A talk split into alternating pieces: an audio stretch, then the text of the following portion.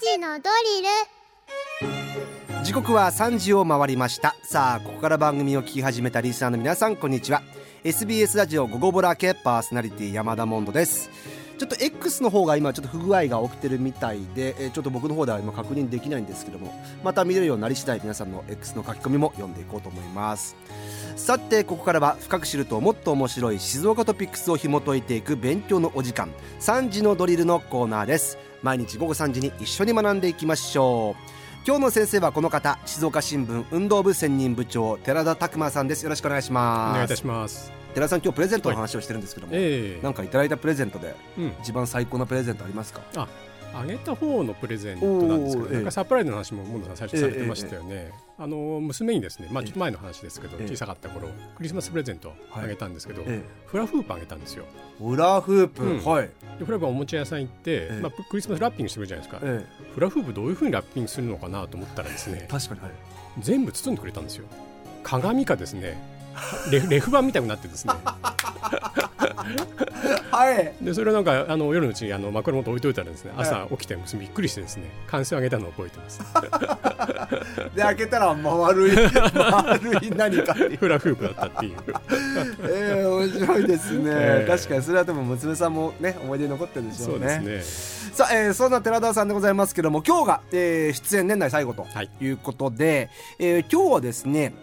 あのこれまでのえー寺田記者の、えーこのコーナーで語ってくれた中からまああのーおさらいしつつですねその後どうなったのかという、まあ、続報も含めてちょっと聞いていきたいなと思いますので、あの今日聞いて気になった回があったらですねポッドキャストの、えー、Spotify とかの方でねあの聞くことができますのでそちらを探していただけたらなと思いますけども、そうでさあ寺田さん、まあえ1年間いろんな静岡スポーツニュースを話してくれましたけども、ねどっから行きましょうかねえ。えあそうですねあの最初水泳の話をしたいと思うんですけども、はい、水泳。ええまあね、静岡水曜区だって話をはい何回かさせていただいて、うんまあ、8月にあの北海道でインターハイがありまして、これ寺田さんも実際行ってそうですねねはいうんであの10月にもあの鹿児島国体の現在の活躍についええええてええお話しさせていただいたんですけど、その中であのコースロープの話をしたのを今野さん覚えてらっしゃいますはい、プールのコースロープ。う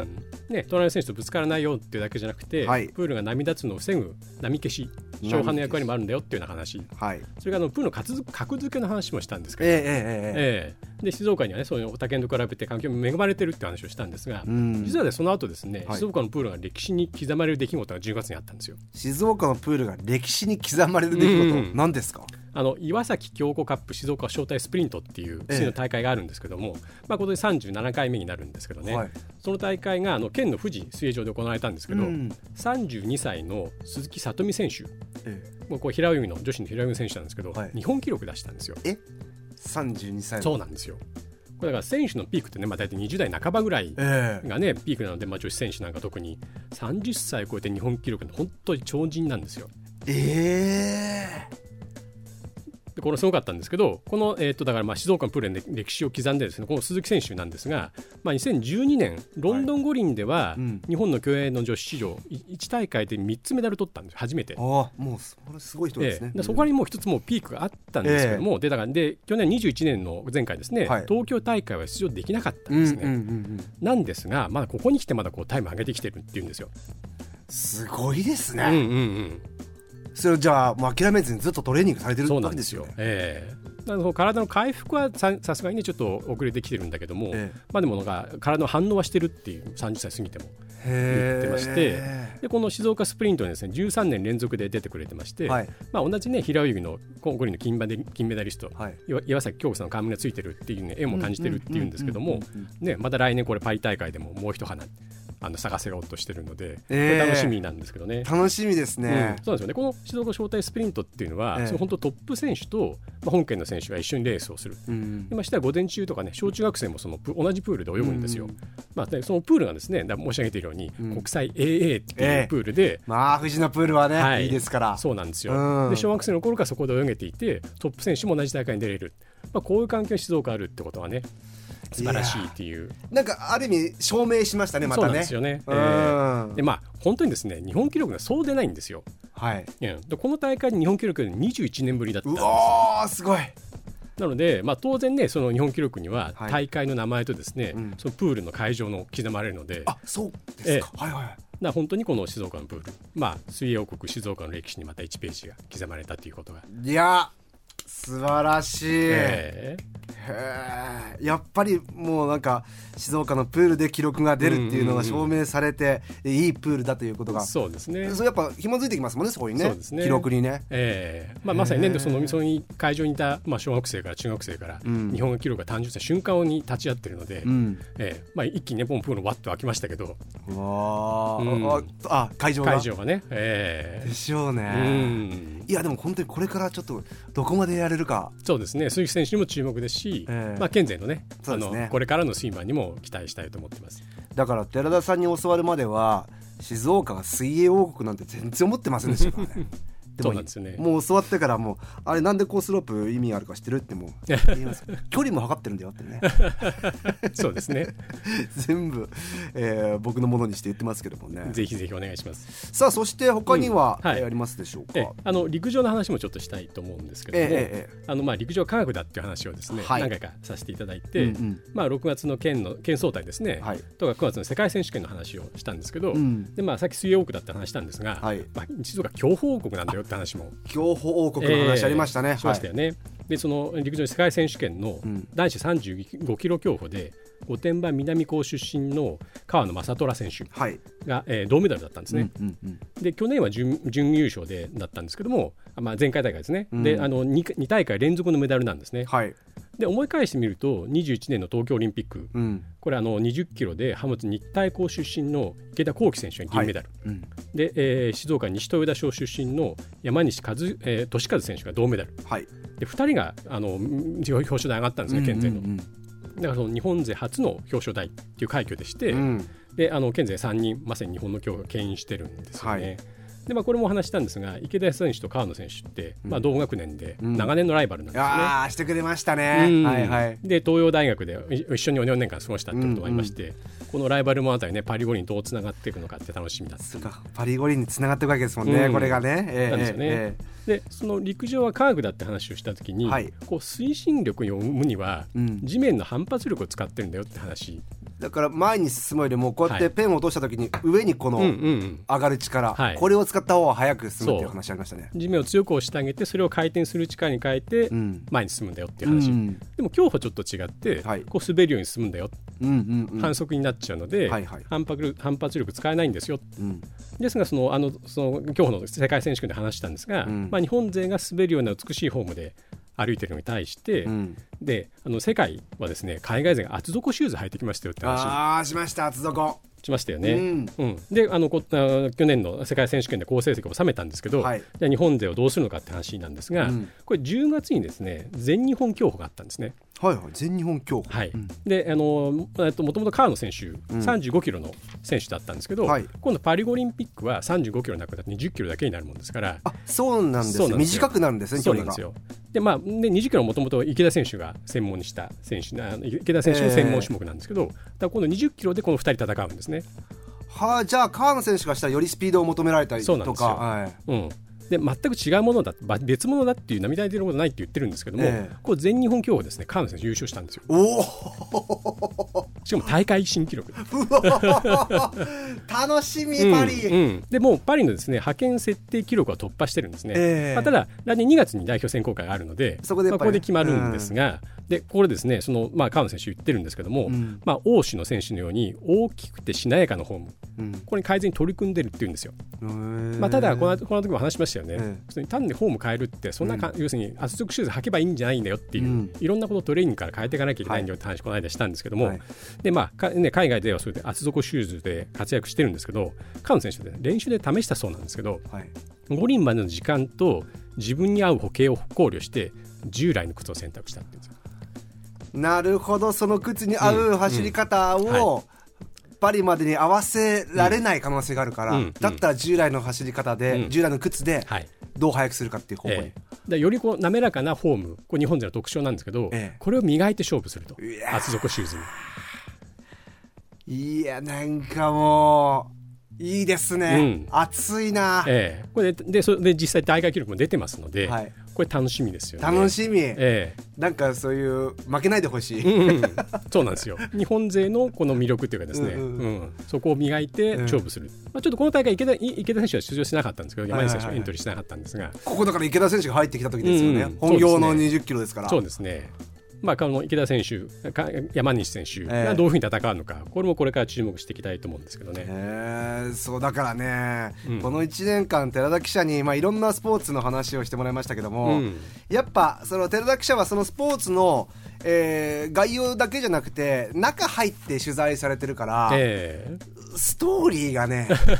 毎回泣きそうになっちゃうんですよ選手のなんか裏話とかってね。えええで、えー、と寺田記者は、えー藤枝前 FC、うんはい現在、えー J リーグ J2 リーグを戦っている藤枝前 FC のいわゆる番記者、はいまあ、そこについてずっと取材をするという番記者さんも務めているということで、今回ですねリスナーさんにですね、はいえー寺田記者に、まあ、質問があれば送ってという話をしたらですね、X の方でいくつかいただいておりましてちょっと紹介させてくださはい、お願いします。えーラジオネーム8歳ちゃんの母さんです、えー寺田記者に質問今だから話せる藤枝前 FC の裏話とか、聞けたら嬉しいです監督の意外な一面とかも聞きたいこの方はですね金男さんです藤枝前 FC が今後上位に食い込むのに必要なものは記者として何だと思いますかえーこの方はですね宮野さんです藤枝前 FC は移籍する選手が多いと思いますが補強して戦える強いチームになりますかなどなど、えー他にもたくさんいただいておりますそうですね。さあまあ番記者として藤枝前 FC はい関連の話もしていただきたいんですが、ええうんもうね、なんか来季の話がもう始まってるんですけども、ええまあ、一つはね、その J1 を目指すって言ってるので、ええまあ、こ今年というか、今期のトピックスとして、んまあ、J1 ライセンスを取得したっていう話があったんですけど、ええそこであのスタジアムの話も、はいスタジアムと街づくりって話うんも、この回でもさいろいろとさせていただいたんですが、ええまあ、あれですよね、そのあの2002年の日韓ワールドカップの時に、うんエカポをはじめ全国各地にスタジアム作られたんですけど、うんまあ、これはスカスカで数万人入るよりも、はい満員で5000人の雇用があるって話をうんしまして、はいまあ、事実に今、藤枝のホーム本拠地、でサッカースタジアムって、まあ、バックスタンドを回収して、ええまあ、もうこれ、多分今月中で終わるんですけど、えバックスタンドも入れないので、うんまあ、6000人弱が満員だったんですけど、うんうんうんこれであの岩田戦、清水戦うんやりまして、えまあ、勝敗と別にです、ね、本当に盛り上がったんですよね。だからもうびっしり埋まってうんうるんそうなんですうよ、ん、でこれ実はですねちょっと裏話なんですけど、はいはいはい清水線ってですね、まあ、6000人弱がこう収容人数だって僕も聞いてたし皆さん思ったんですけど、6288人入ったんですよ。おお超えてきてるえどういうことって言わこれれたんで すどうよねいうことですか なんで、ええこれってですね、まあ、でも本当に、あのースタッフからすると、ええもう青くなったそうです。え予想以上に来ちゃったっつってああそうか席ないとうか、ん、うん、そうですよ。チケット持ってるのに見れないって座れないってなったら困るじゃないですか。はいうん、だから僕もその会場いましたけど、ええその直前まであの係の呼びかけて、え要するに荷物横に置いたりしないでくださいとかですねああ空いてるとこ見つけて案内してなおかつ芝生は立ち見だったんですけど、はいそこでなんとか入ってもらってなんとか収まったんですけどじゃあもう本当にびっちり入れ 本当たですよ大変で超したでしょうね超100%以上ですからねスタッフからしたら、うんうん、だけどこの盛り上がりはすごかったですねやっぱりもう本当にうんスタジアムの一体感っていうのは素晴らしかったんですけどね、で、まあ、それでねその時に、まあ、岩田戦の時にですねもう野々村チェアマンはい J リーグの J リーグのチェアマンですねはいはいこれ清水東高出身なんですけども、はい来ててですねあのいい作品だったって言ってたんですよおおでその試合後の質問で私も聞いたんですけど、はい収容人数ねでどうするんですかって前から問題だったので、はいただ柔軟に考えるみたいなこと言ってたんですね、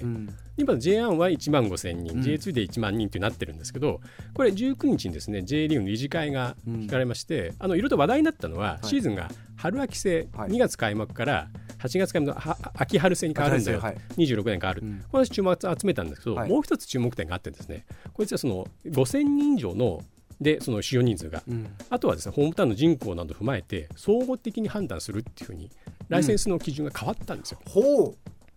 だからその藤枝のあの時の野々村あの野々村チェアマンが感動したのが大きかったんじゃないかなと思うんですうけど、もしかしたら藤枝の試合見て、うんうんこんだけ埋まってるんだったらっていうところで、ううんうんこっちの方がいいんじゃないかっていうふうにもしかしたら J リーグをこう変えたかもしれない藤枝の試合が。わーでこれねあのアスルグラの沼津もね明日本拠地って言ってますからこれええも関係することなんですけど、ええよりこれ柔軟になっていくので、うんまあ、ライセンスも取得しやすくなったし、ええこれが楽しみっていうところですよね。なるほど、うん、だから本当に大きな過剰に大きなスタジアムを郊外に作るよりも、んやっぱ街中にねん地域上に合わせてスタジアムを作っそて、うですこうスポーツがね生活に欠かせないインフラだよっていうそういう考え方は浸透してほしいなと思うんですけどね、で超満員でやる方がうん選手たちもそうそうそうそう身近にあるっていう方がねいいと思うんですけどでね。すしね、えまあ、あとねあの選手の裏話っていうことをお勧めいただいたのそう言でってましたようちですねこうゴルフが趣味の選手多くたくさんいるんですよ。ああサッカー選手多いですよね、うん、そうなんですよ。で、まあ、オフにですね、あの主力選手のゴルフに行ったんですけどね、まあ、まあ、上手なんですよ、やっぱ面白かったんですけど、そしたら、その時言ってたのが、